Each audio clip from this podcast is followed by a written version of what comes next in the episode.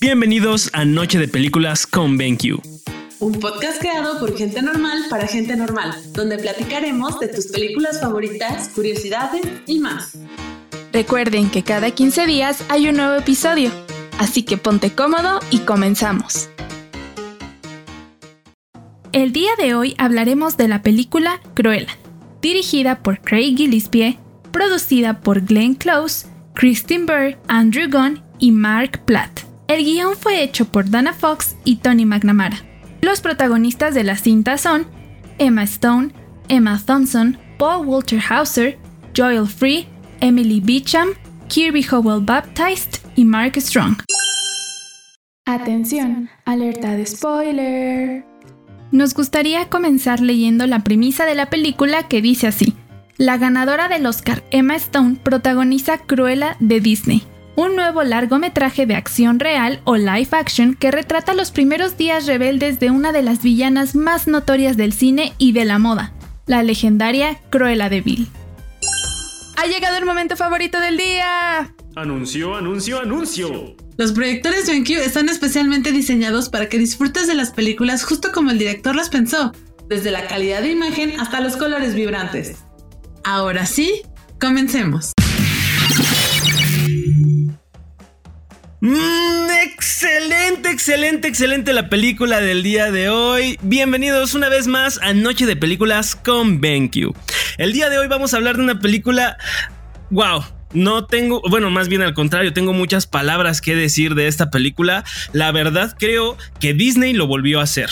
Aquí es cuando Disney nos muestra por qué, es por qué está donde está. Y entonces ahora nos, nos manda una película live action que rompe Vaya, ya habíamos tenido algunas live action anteriores que han sido bastante bastante padres y emocionantes, pero el día de hoy venimos con una película live action que salió un poquito de no sé, es un, es un poquito diferente a lo que ya estábamos acostumbrados de una película que se apegaba completamente a la historia que veíamos en las películas animadas. Y estamos hablando de la película Cruella.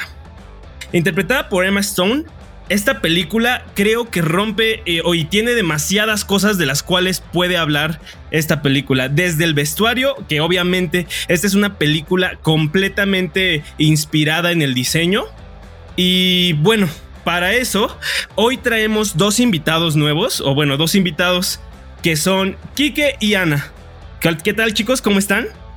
Hola, hola, ¿cómo están? Hola, bien, gracias. ¿Y tú? Todo bien, todo bien también por acá. Kike y Ana son parte de nuestro crew Godín y bueno, justamente eh, el día de hoy los invitamos porque creímos que sería muy interesante que nos contaran su perspectiva y lo que ellos opinan sobre esta película. Entonces, para ello me gustaría eh, comenzar con alguno de ustedes, así es que quien guste comenzar. Bueno, pues a mí me gustó mucho. Eh, siento que le faltó la parte del cigarro a Cruella, que era como súper icónico de lo que habíamos visto en las películas anteriores, pero bueno, le pusieron la parte de que pues toma alcohol, que para en una película de Disney pues sí no está como, muy enfocada para los niños esa parte, pero em, igual otra cosa que, que me dio muchísimo el el vibe fue como la de The Devil Wears Prada en este como con Meryl Streep que también trataba mal a Anne Hathaway. Aquí también vemos un poquito cuando cuando le pide este su carne a la no sé qué también me recordó muchísimo como esa película. Y pues no sé como otra parte también que que igual me sorprendió un poquito fue que igual lo que vemos ahorita, ¿no? De cómo los medios de publicidad pues se pueden manipular muchísimo y cómo, cómo pueden guiar eh, cierta imagen a pues a las masas, ¿no? O lo que quieres comunicar, cómo se puede manipular. Y pues no sé, cosas como muy chistosas. A mí me encantó el perrito Chihuahua. Eh, fue uno de, los personajes que amé más en esta película y pues también, no sé, como que me gustó la parte de, Cruella, como tenía una parte eh, buena, una parte mala y como también como que abraza su parte mala y, la acepta y, así es. De hecho, Anita, eh, tocaste, tocaste dos puntillos eh, bastante curiosos. Eh, bueno, para empezar, el cigarro fue uno de los, de los problemas. Incluso Emma Stone lo dijo, que fue uno, que fue un problema para interpretar a Cruella. Porque lo que hizo Disney es que desde el 2007 prohibió el uso de cigarros en sus películas, ya que este fomentaba obviamente pues, el consumo en, en personas, bueno, fomentaba el, consumo. Y justamente por eso es que se decidió que el cigarro no fuera parte eh, fundamental de la imagen de Cruella de Vil, ¿no? La verdad es que en esta ocasión eh, tenemos una película en donde estamos viendo una Cruella de Vil que no está muy ligada a la historia de 101 Dálmatas. De hecho, al contrario, es una, es una, yo podría decirlo como que es una nueva Cruella de Vil. Y, perdonen, y aquí explica mucho de más o menos cómo es que este personaje adquiere ese gusto por la bueno no ese, ese gusto por la moda. O sea te cuenta toda la historia de la moda detrás de ello. También por ejemplo eliminan mucho la idea de una cruela de Bill que pueda utilizar animales para hacerse vestidos. O sea tratan de, de hacerla muchísimo más amigable con esta nueva generación y justamente por eso es que es que esta, esta película fue un poquito diferente Um, Cali, ¿tú quieres decirnos algo? Cuéntanos. es una película, como menciona Seri, y también como lo menciona, que mencionó Ana, que tiene cosas eh, de las antiguas películas de Cruella, pero no hace tanto énfasis en ella. Y de hecho, lo que me gusta es cómo nos presentan a una Cruella joven y lo que la llevó a convertirse en pues una Cruella no puedo decir que malvada, porque creo que la película no nos la, no la plantea así malvada, como por ejemplo su mamá, pero sí a, a, por qué se volvió a lo mejor un poquito más eh, ruda con las personas, o, o qué la hizo, eh, pues tenerle ese, esa mm, como molestia hacia los dálmatas. Pero también algo que hizo Disney es que no quería que el personaje pues fuera alguien que matara a los perritos, porque justamente está todo este tema de que pues el maltrato animal y pues a los niños no les no les encanta que haya eso en las películas, entonces Disney también por eso no quiso estar muy relacionado con la con la versión que hizo Glenn Close, que ahí sí usaba eh, pieles de dálmata. Entonces Disney dijo mejor no lo tocamos, al igual que el director, y solamente eh, pues dejamos ahí de que tenía esa que no le gustaban esa raza de perros, ¿no? Por todo lo que vivió con su mamá. Y regresando a lo de el perrito chihuahua, de hecho la película está inspirada en Ocean's Eleven, que no sé si la han visto, pero es eh, sobre pues ladrones que planean cómo robar eh, eventos importantes o, lugares que tienen alto valor y usan a los animales. Entonces también se, se inspiraron un poco en esa parte. Así que es una película que tiene muchas, muchas curiosidades que sí me gustaría que fuéramos tocando más adelante. Y me parece que Vi quiere mencionar algo. Por fin. Llevo con mi manita alzada desde que comenzó esta grabación. Este, pues mira, de entrada yo tengo como dos puntos en los que difiero. Por ejemplo, una historia live action que que cambió completamente cómo vemos al personaje, ya teníamos y es maléfica. Este, y la otra es que yo no creo que Cruella haya cambiado por todo lo que pasó de esa manera. O sea, al contrario, ella ya era mala. Ella ya era así como, pues, no mala, sino, pues tenía mala conducta, pues. Y este, y de hecho ella cambió y decidió, rebelde exacto, o sea, ella cambió y decidió ser buenecita porque ella se sentía culpable porque su mamá se había muerto. Ella no sabía que no había sido su culpa, entonces ella decidió ser buenecita porque, porque ella se sentía culpable de la muerte de su mamá. Cuando se dio cuenta que no, pues su culpa fue cuando decidió ser ella otra vez, volver a ser la persona que ella era antes de su trauma. Básicamente, o al menos así fue como yo la interpreté. porque pues se estaban mudando porque la niña era insoportable ya la habían corrido de un buen de escuelas. ¿Saben? O sea, ya era, ella ya era así. Al contrario, para mí cambió porque pues eh, toda esta culpa y, sentía que tenía que ser buenecita por pues para para para sentirse mejor porque tenía culpa por la muerte de su madre. Sí, este yo concuerdo con, con Vi porque a mí algo que me gustó mucho de la película es que no te cambia la percepción tanto de, de, este villano. A diferencia de Maléfica que mencionaron, termina siendo otro personaje, otra historia, otro lado. Eh, para mí Cruella sigue siendo Cruella. Sí, tiene altibajos, cambios de personalidad durante la película, pero sabes que al final está este que, tiene algún trastorno mental que, va a terminar siendo la, villana de, la historia. Este, tienes ese, ese conflicto de amor-odios y por, la interpretación de Emma que es tan buena que no sabes si, si, quieres ser fan de ella o, al final la vas a terminar odiando porque sabes cuál es el desenlace de la historia, ¿no? Sabes qué es lo que va a buscar este con los dálmatas en, en, el resto de la historia, ¿no? Porque también algo que me gusta es que durante toda la película te va mostrando eh, relación con eh, la película. Con, con los 101 Dálmatas, mostrando a Roger y a Anita, y al final que les regala no puedo decir, o sí, sí puedo decir, este, spoilers, este, pero el, el, regalo que les da, este, entonces, se me hace una, una muy buena historia con un buen papel a, Cruella, que de nuevo sigue manteniendo esa esencia de, villano. Yo, yo concuerdo con, con todos ustedes. Eh, bueno, sobre todo también con lo que dice Vi. O sea, en realidad creo que Cruella.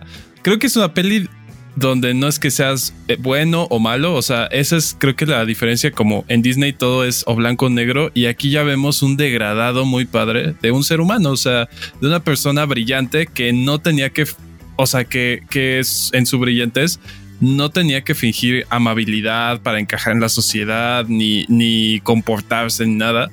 Y, y eso me gusta porque creo que va muy de la mano del contexto que es hasta cierto punto, este, como esta onda punk, o sea, como el contexto que vemos que hay música eh, de los Stooges, o sea, como al final, o sea, al final Cruella era una punk y, una eh, y es y ser punk es una actitud más que un género. Entonces eso a mí me encanta sí me encantó en ese sentido. Y, y, pues la verdad yo no soy tan fan fan fan de Emma Stone pero en esta peli a mí me, me gustó muchísimo su su actuación eh, me pareció así magnífico. Creo que usar ese contexto punk está súper padre. Creo que, creo que Eric sabe más como de los datos al respecto de, de la diseñadora. No sé, algo, algo así me, me platicaste, Eric. ¿Qué, qué, qué, qué tal?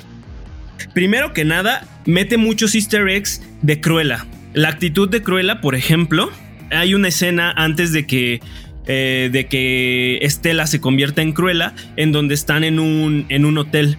Y en este hotel están, están poniendo una película. Esa película se llama Lifeboat. Y de hecho, la actriz de esa película fue la que inspiró a los, a los escritores de Cruella a que hicieran el, el, personaje de Cruella. Por eso es que esta película la pusieron ahí como un easter egg. Y de hecho de ahí es de donde saca eh, esta risa malvada de, de Cruella, la, risa eh, icónica de Cruella. Eso es como un easter egg que, bueno, ya metiéndote en el contexto, dices, wow, sí le pensaron bien. Pero no solamente tiene eso. También, por ejemplo, meten a, no la productora ejecutiva o las productoras ejecutivas en este caso fueron Glenn Close, que fue la actriz de la pasada Cruella, y Emma Stone, o sea, ellas estuvieron, eh, estuvieron de alguna manera en contacto completamente directo para crear esta nueva versión de Cruella. Entonces, fue una versión de Cruella bastante bien eh, estructurada por eso mismo. De hecho, este estilo punk, para empezar, está inspirado en el estilo de John Galliano y Vivienne Westwood.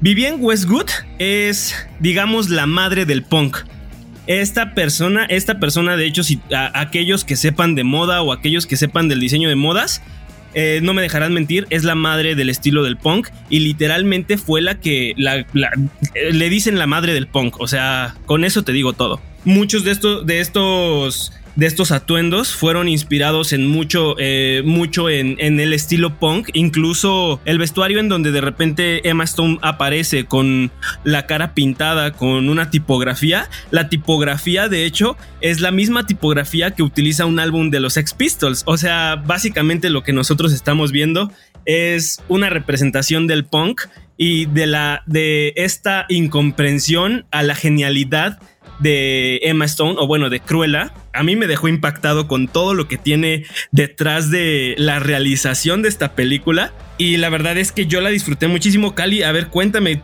cuéntame, cuéntame más. Pues justo, Eric, retomando lo que mencionas de los eh, vestuarios, no recuerdo si lo mencionaste, pero eh, la encargada de todo esto fue Jenny Viaven, que pues como ya sabemos tiene un Oscar y la verdad es una persona muy creativa y tiene un talento asombroso y lo podemos ver aquí en Cruella que justo el personaje de Emma Stone tuvo 47 looks que como ya lo mencionaste estuvieron inspirados en John Galliano y Vivienne Westwood, pero también la baronesa. Sus looks eh, que tuvo en total en toda la película fueron 33 y estuvieron inspirados en Balenciaga y Dior porque nos da mucho ese vibe con esas marcas, pero también tiene em, un poco de Terry Mugler, que estamos muy acostumbrados respecto a lo que él nos daba de esas eh, simetrías en los trajes o esas como figuras geométricas en, en, los vestuarios. Entonces hay una escena que cuando va bajando con sus dálmatas en este vestido negro con blanco,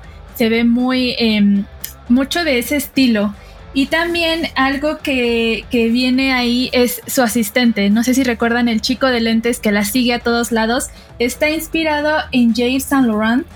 Y también, em, pues la gente que sabe más de moda en cuanto lo vio, pues lo pudo reconocer porque es una, como un vistazo y un recordatorio de que, pues bueno, es un personaje que siempre ha estado muy presente en el mundo de la moda.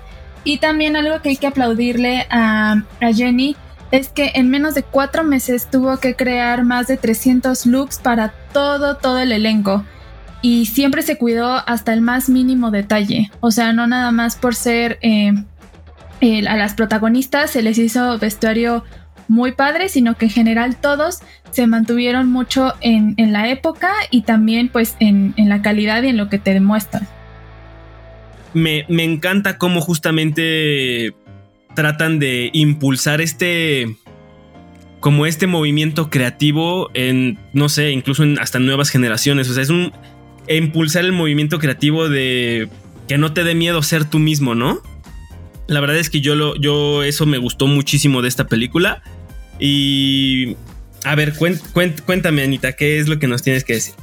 Ah, bueno, yo también quería comentar algo que bueno, ya ya desviándome un poco de, de la moda, este, que tenía esto también como muy icónico de las películas de Disney con las muertes trágicas de los padres. Como lo vimos, no sé, en El Rey León, que se muere este el papá de Simba, eh, en Bambi también se muere su mamá, y pues aquí también tenemos como la muerte trágica al este de la mamá, ¿no? De Cruella de la mamá adoptiva. Sí, justamente, creo que es que creo que para empezar, eh, esos temas son los que o forjan un villano o forjan un héroe, o sea, y todo tiene que empezar desde un trauma así de fuerte, ¿no? La verdad es que creo que es una muy buena manera de empezar una historia de una villana que no es villana. Entonces, a mí, a mí también me gusta mucho que eso haga Disney porque sí le da más contexto a la historia de la vida de la, de la, de la protagonista. Kike, cuéntanos. Sí, este. Recalco el punto de. Se nota el cómo va durante toda la película cambiando y no sé, siendo tan camaleónica como ella, siendo buena, mala de chiquita, buena al inicio, este, haciendo esa transformación conforme va pasando el tiempo y, lo que va aconteciendo, ¿no? Como, como dices, Eric, ese, el no saber si es por la mamá biológica por la mamá que lo adoptó, que la adoptó, eh, todas esas eh, ideas que pueden cruzar en tu cabeza debido a las situaciones que cada uno vive, ¿no? Este creo también que dan muchas vueltas eh, en alguna parte donde yo la sentí lenta. Yo creo que a lo mejor la el tercer el tercer cuarto de la película antes de acabar o antes de entrar al final de la película la sentí un poquito lenta como dando muchas vueltas a lo mismo pero este creo que esa esa situación de cómo uno se puede conflictuar con las situaciones es muy interesante porque todos lo vivimos, no, no forzosamente tiene que fallecer nuestros padres, pero cada situación que vivimos podemos tener ese, ese debate interno, ¿no? Entonces, si hago algo bien, si lo hago mal, eh, no sé.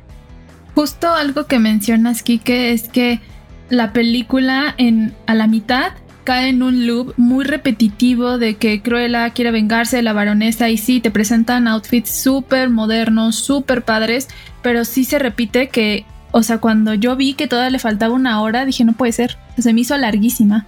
O sea, no porque esté mala, sino porque sí se vuelve, sí, o sea, se queda en ese ciclo en donde se repite lo mismo. Entonces llega un punto donde sí te puede llegar a aburrir, pero ya, eh, pues un poquito para finalizar, pues te empiezan a sacar como más carnita y un poquito más de sorpresas para que digas, ah, ok, este, pues ya se puso buena otra vez, pero sí es un punto a, considerar. Y solo rapidísimo, antes de, cederle la palabra, creo que a Anita, eh, algo que quería comentar es que los dálmatas que se usaron, o sea, sí eran dálmatas eh, reales, pero también eh, se utilizaron dálmatas digitales porque eh, la manera en que los diferenciaban era en que los que estaban muy tranquilitos, muy bonitos, todos tiernos, esos eran los eh, originales y los creados digitales eran cuando ya se ponían eh, agresivos. Y justamente, Ana, lo que mencionas acá en el chat es que sí se llegaban a ver en algunas partes un poco falso, que hasta dije, creo que los perritos que están utilizando aquí no son reales, pero ya después investigando, pues sí, utilizaron estas dos. Sí, justo al inicio de la película con el, con el cachorrito de, de Cruella, sí lo vi súper falso y como que en algún momento dije, no, no creo, creo que sí es real, creo que no. Y ya también en, la escena en la que persiguen a Cruella antes de que, de que ocurra em, el momento en el que empujan a la mamá, que ella se, se cuelga como en un columpio o algo así, este ahí cuando en la escena en la que los dálmatas casi la muerden, esa se me hizo también que se veía un poquito o muy muy falso. Y sí sí sí es algo que noté que creo que en otras películas lo han los han hecho mejor yo creo. No sé. Sí tal vez los efectos especiales fueron un poquito eh, un poquito no son los mejores pero justamente esta película eh, lo que buscan no es ponerle enfoque a los efectos especiales. De hecho, por ejemplo, tan es así que, que, muchas de las locaciones incluso trataron de hacer que fueran lo más, lo más real posible. Por ejemplo, la tienda de Liberty, el castillo, todos, es, todos estos lugares de hecho fueron eh, lo más real posible porque justamente el director decía que él no quería meter CGI, sino que lo que, lo que él buscaba era como no darle enfoque a los efectos especiales, sino todo al contexto de, de esta villana o no villana. Y bueno, ahorita algo que, que me pareció muy cool y que no hemos hablado es de la actuación de Emma, de, de, la baronesa. La verdad es que la baronesa es un, eh, es un es un personaje increíble porque justamente toda la maldad que le faltó a la cruela la vimos en la baronesa. De hecho, la baronesa en algunos momentos tú dices, ella es más cruela que la, que la mismísima cruela. Y es porque justamente al tratar de reivindicar a este personaje como un personaje incomprendido, pues puedes evitar justamente la maldad del mismo personaje metiendo a una baronesa muchísimo más cruel, muchísimo más déspota.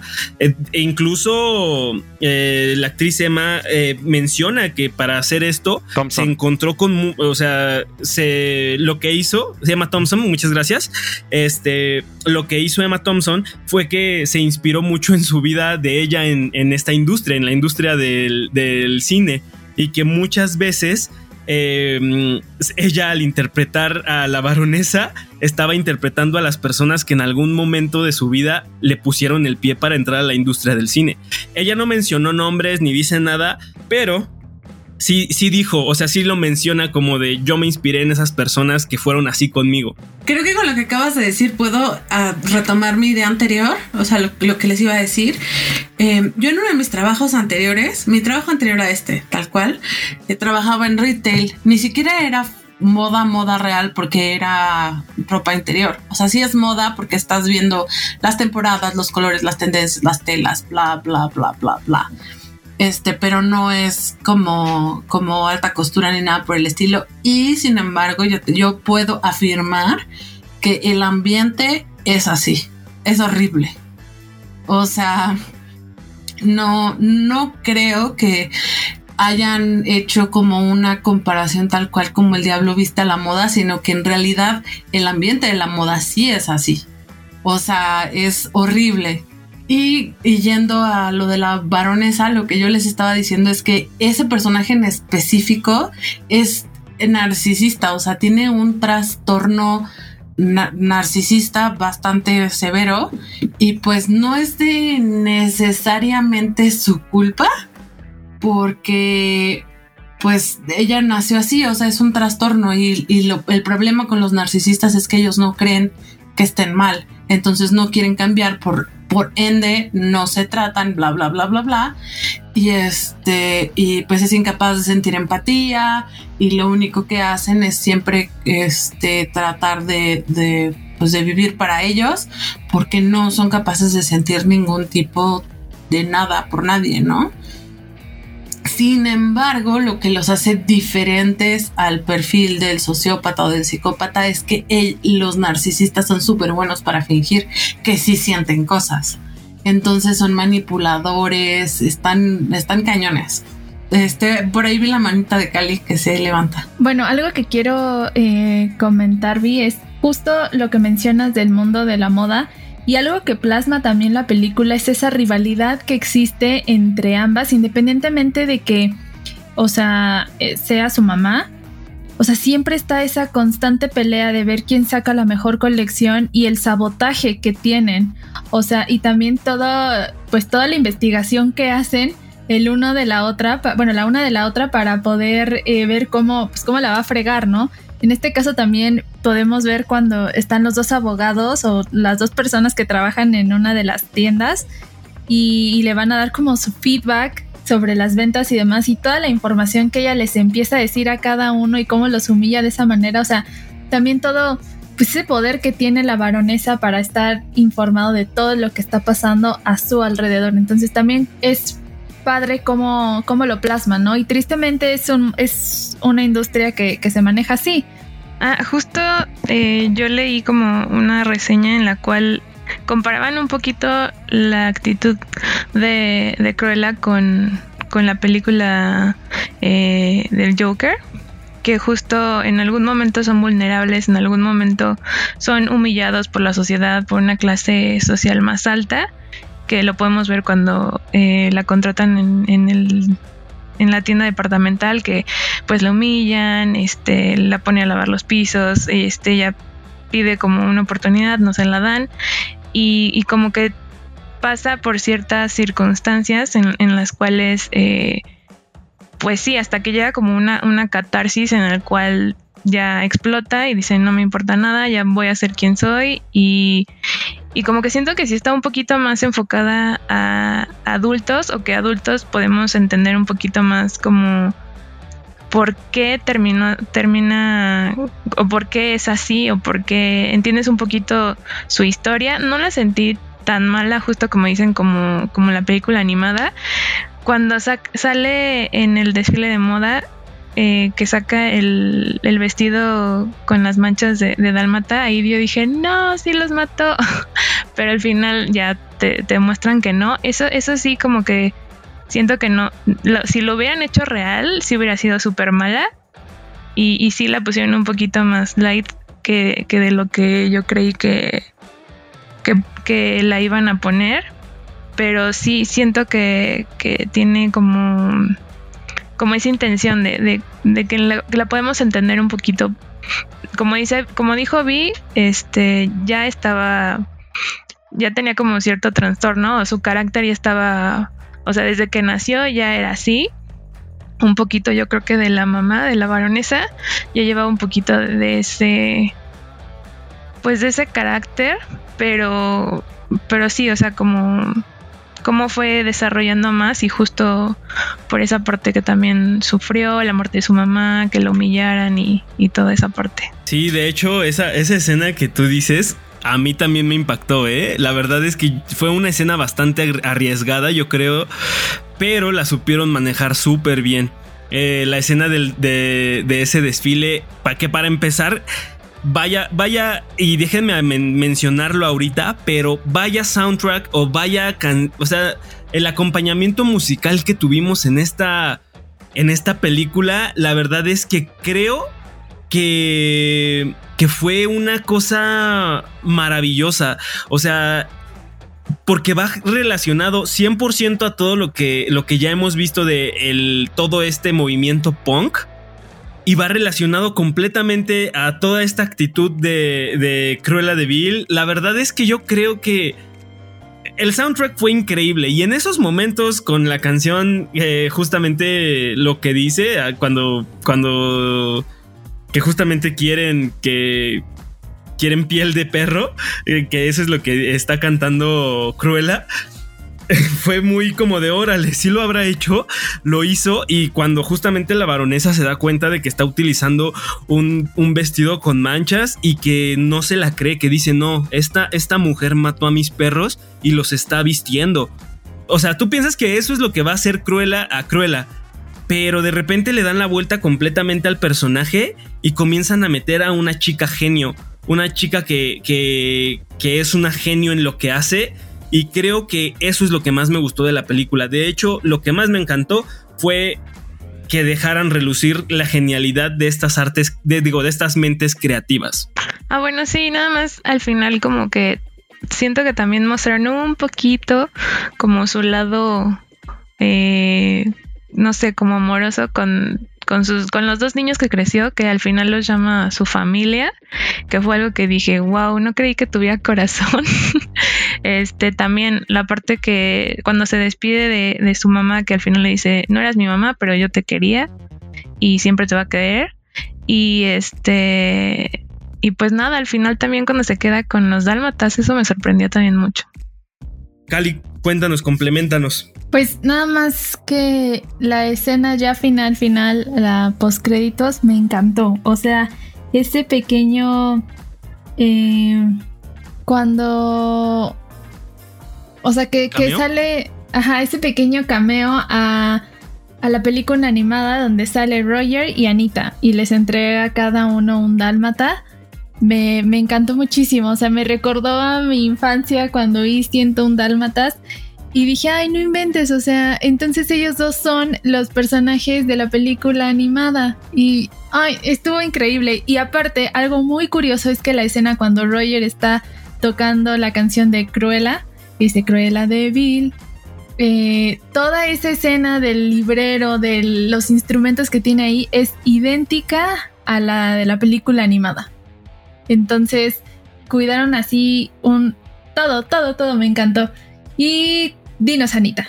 Ah, bueno, nada, para como mencionaste algo que te recordó a la de la infancia, también la escena que ya habían mencionado, cuando está en el carro manejando como loca, esa también me, me transportó a la película animada que también me gustó mucho, porque sí, muchas cosas es completamente diferente, pero también esa y, y como, como surgió el nombre de Cruella de este, por el auto, igual, me gustó mucho esa escena.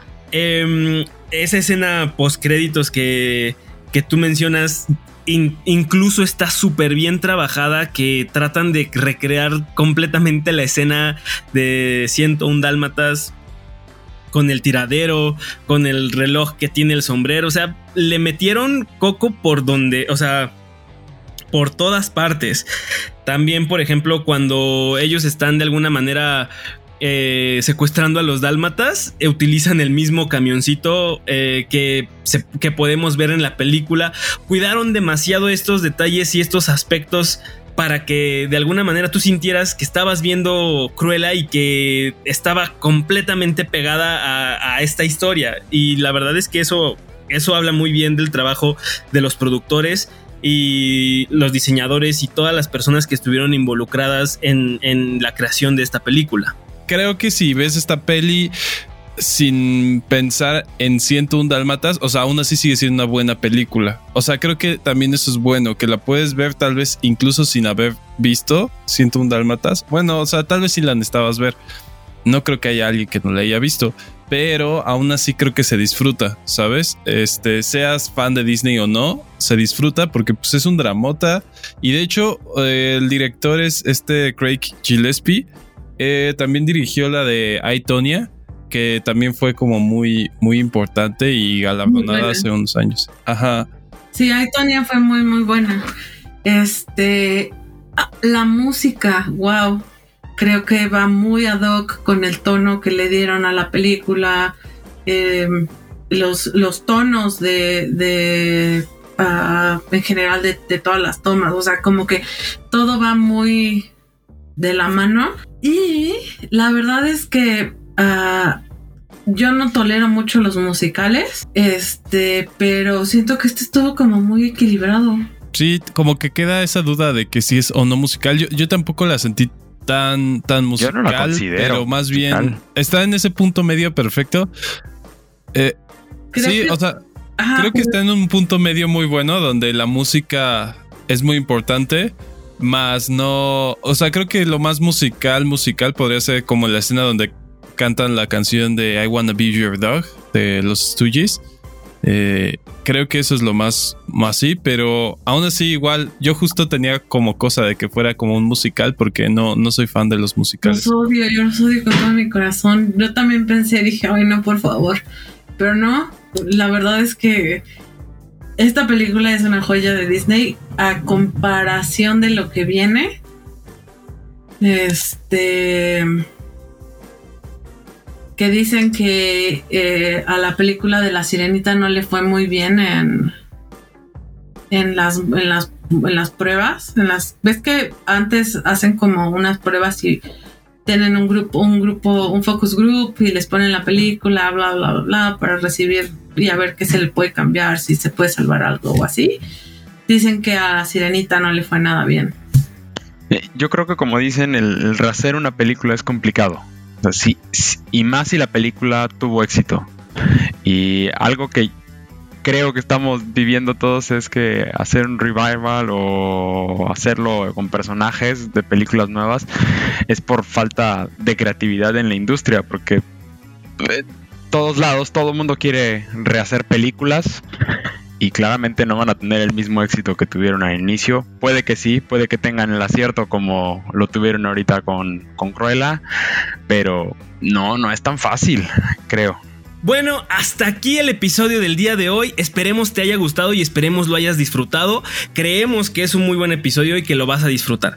Em, cuéntanos, por favor, en nuestro, en nuestro grupo de Noche de Películas con BenQ si la película te gustó, qué crees que le hizo falta y qué crees que te o qué es lo que te gustaría ver para una segunda parte.